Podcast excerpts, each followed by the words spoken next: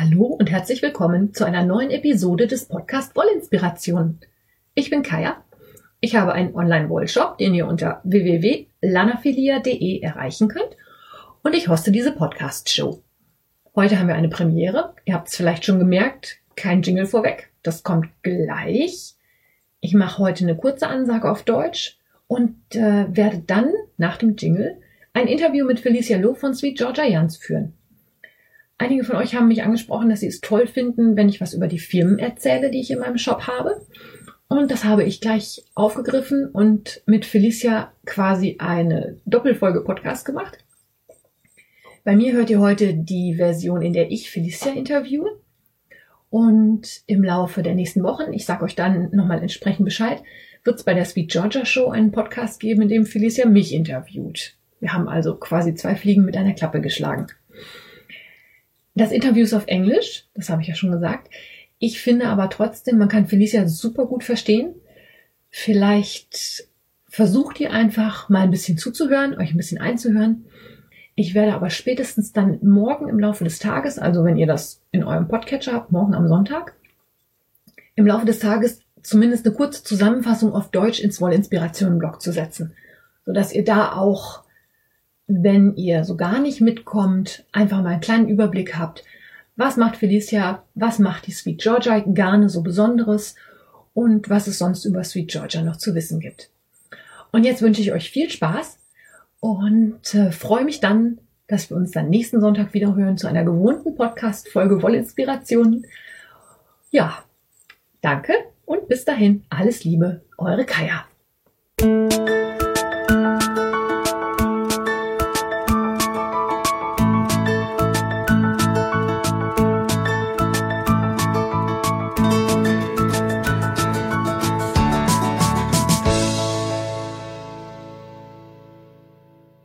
Hello, Felicia. It is a great honor for me to have you on my podcast show. I'm introducing you, Felicia Lo, founder and uh, creative director of Sweet Georgia Yarns. And uh, we're talking a little about the company, the history, and what Felicia is going to do and has done before.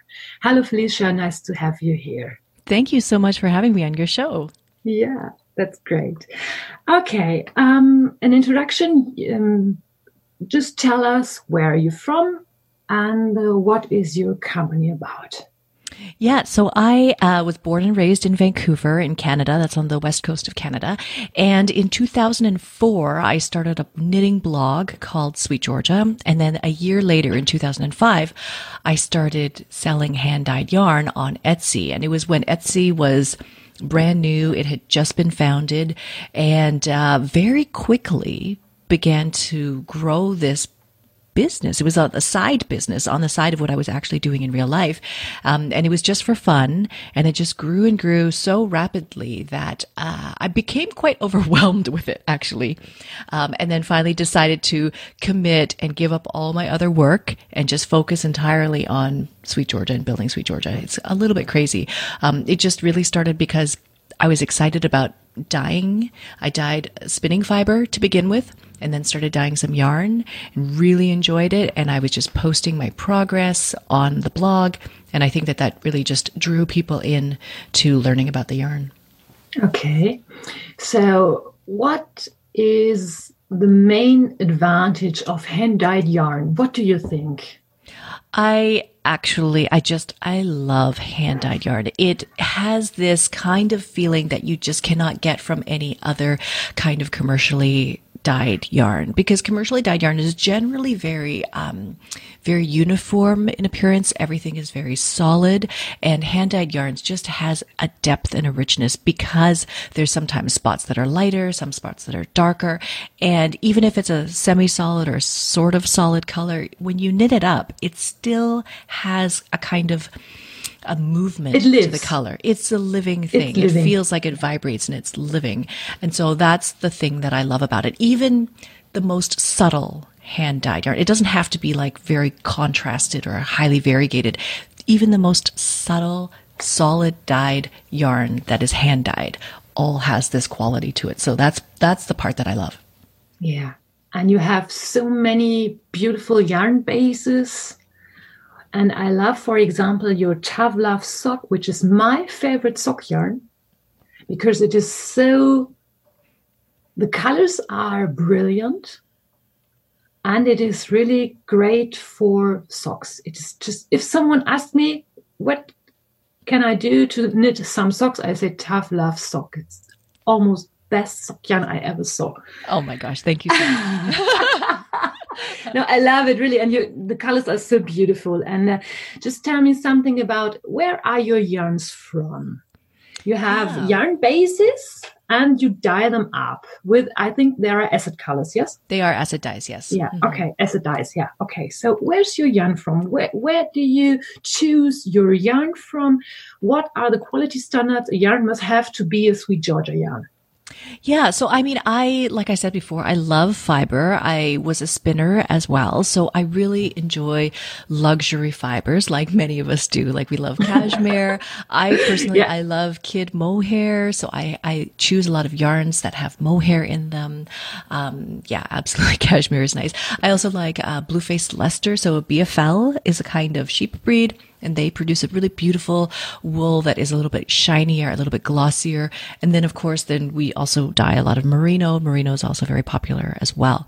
So all of these yarn bases, I think we have somewhere around 20. It, it kind of sometimes goes up, sometimes goes down, depending on, you know, what we decide. But it's usually about 20 different yarns that we carry, that we dye on. And these 20 different yarns come from about six different spinning mills from all over the world. So we work with mills that are in Italy, we work with mills that are in Japan, in South Africa, in South America, in Canada, in the US. Like they're, they're, it's very, it's very global where the yarns come from.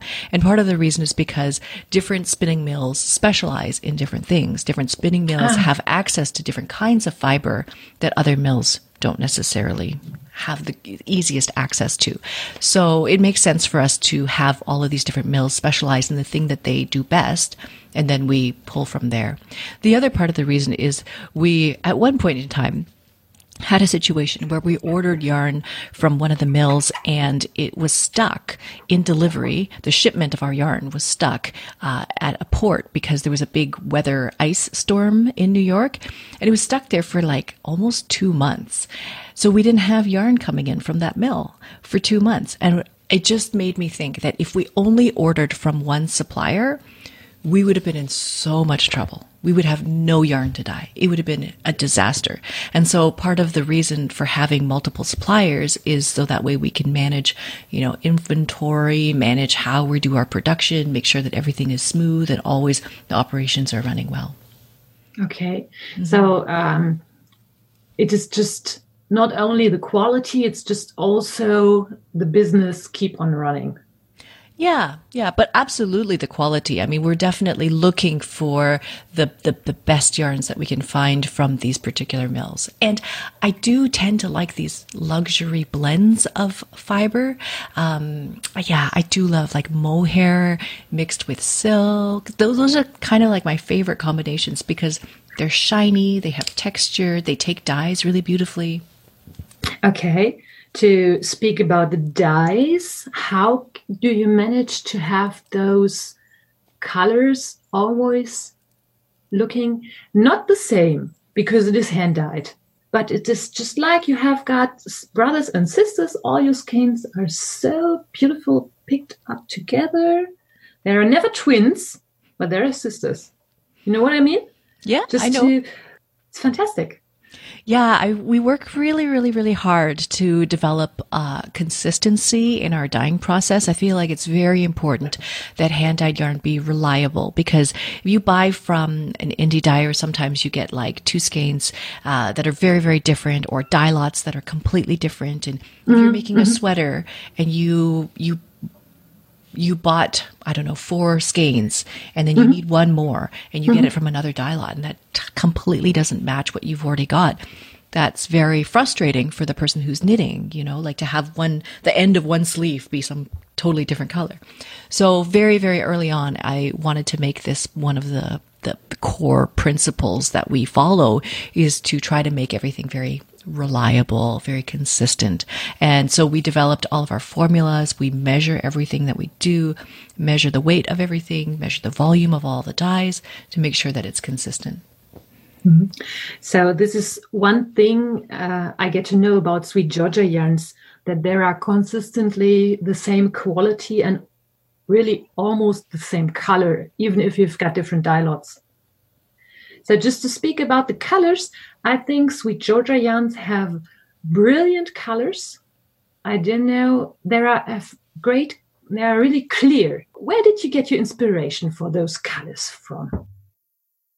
So just try and uh, do you have an inspiration and think about okay i will dye this color or are you trying to make okay i will make some green and then you have got for example melon oh I, uh, the colorway I'm, melon yeah you know. i'm trying to think about like how we do that sort of creative process because it's sometimes a little bit forwards sometimes a little bit backwards um, i'm not really the kind of dyer that looks at a photograph and then pulls things out of a photograph, like pulls the colors out of a photograph.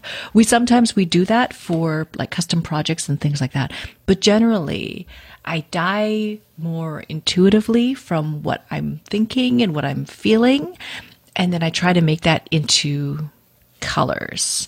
And then I kind of go forwards and backwards about how I might change that color, how I might shift that color. Maybe I add another color as a layer to change what the under color is looking like. So the inspiration is kind of like forwards and backwards, but I think a lot of the inspiration does come from food. I like, I really, really like.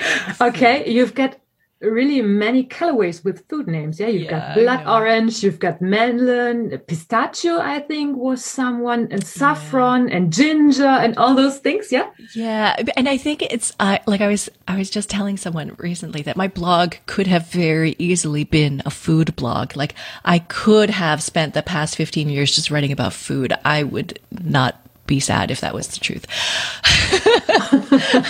but um, I, I feel very much like food is a full sensation. It's a whole body sensation, right? Like you smell it, you see it, you taste it. And that's very much what I like the yarn to be like too. That when you look at the color, you can conjure up an idea of what does it smell like? What does it taste like? What does it feel like? That is that whole body sensation that mm-hmm. I want people to feel when they when they see the yarn. Mm-hmm. Okay. So this is really interesting. And I think our listeners can hear that you're very passionate about this. It's just yeah, I think it's really great. So um, you told us you were a spinner before you were a knitter. Oh no, I, I knit since I was a kid, but okay. then I did spin, and then when I was dyeing, I learned to dye fiber before I learned to dye. Ah, okay. And uh, you talk about layers. So, what is the art of dyeing in, in layers? How can I? How could you? Can I imagine me this process? For example, when you've got you've got a colorway in green, you've got blue layers and green layers and uh, maybe a red layer or something like this. Just yeah. like Okay. Absolutely. This is something um, I demonstrate in uh, the dyeing classes that I teach. Uh, I teach these on the School of Sweet Georgia as well. But ah. basically, the idea is that if you're going to make green, you can take your blue dye and your yellow dye, mix them together to make a green dye, and then put that green dye on your yarn, and it will make green. But you can also do another technique where you apply a layer of blue dye and you let that dye set. And when you're working with acid dyes, it's really quite amazing that all of the color in the dye bath ends up soaking into the yarn, into the fiber, and the dye bath is clear. It looks like yeah. clear water at the end of it. Mm-hmm. So I do that process completely, put all the blue into the into the into the yarn, and then do another layer with yellow. And so you're using the same formula, the same volumes, the same volume of blue, the same volume of yellow, but the result that you get at the end of the day is completely different. And so the one that has been dyed in layers just appears with more depth, more richness, more more nuance, more variety of hues and shades and everything. It's just it's it's beautiful to look at and just more interesting to look at and play with. Okay, that's really interesting. So, uh, I hope it is not a secret of Sweet Georgia, but can you give us an idea of how many layers you use for one yarn? Um, oh, well, all the colorways are slightly different. So it might be, okay. you know, two layers, three layers, five layers. It all depends on which color it is. Yeah. Okay. Uh, and uh, that's really interesting for me because I've got no idea of dyeing. I just tried some little bits and uh, it was all a mess. So it's not my not my favorite fiber art. Just I'm, I'm very messy when I dye too. ah, yeah, okay, that's great. So you mentioned the School of Sweet Georgia. Maybe you want to talk about this a little bit too. Yeah. So uh, a couple of years ago, I, I I had the opportunity to write a book for Interweave um, called Dyeing to Spin and Knit." And so after I wrote the book, I started to get requests from people to come out and teach workshops and dyeing workshops and travel. And at the same time, I have these two very very young kids at home, and so my baby was about well, I had probably like a three year old and a one year old at the time, and so I was very much feeling like, well, I I can't really leave my house to travel. I can't be away from my family, but I really do want to teach. I feel like I very, very strongly believe in the importance of teaching and sharing knowledge and being generous and bringing more people into this craft. Uh, so I wanted to do it. And someone many, many years ago had made a suggestion to me that, hey, why don't you videotape your dyeing workshops and then you can show them to people.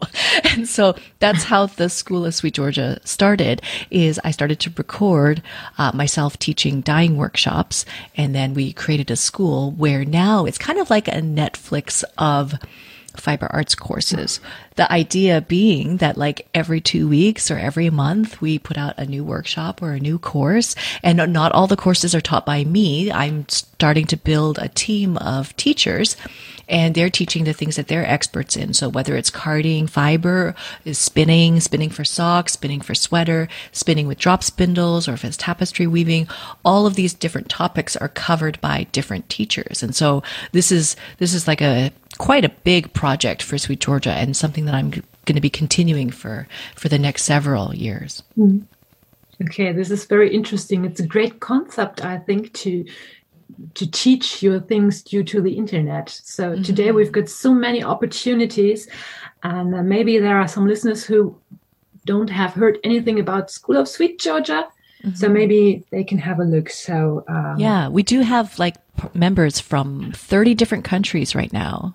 So I was looking from like Switzerland and Sweden and South Africa, Singapore, like yeah, yeah, everywhere. That's really interesting. So okay, um last question Felicia. Where did the name Sweet Georgia came from? So it came from, uh, well, my blog. I picked a name for my blog. And originally, like I was saying, it could have very easily been a food blog.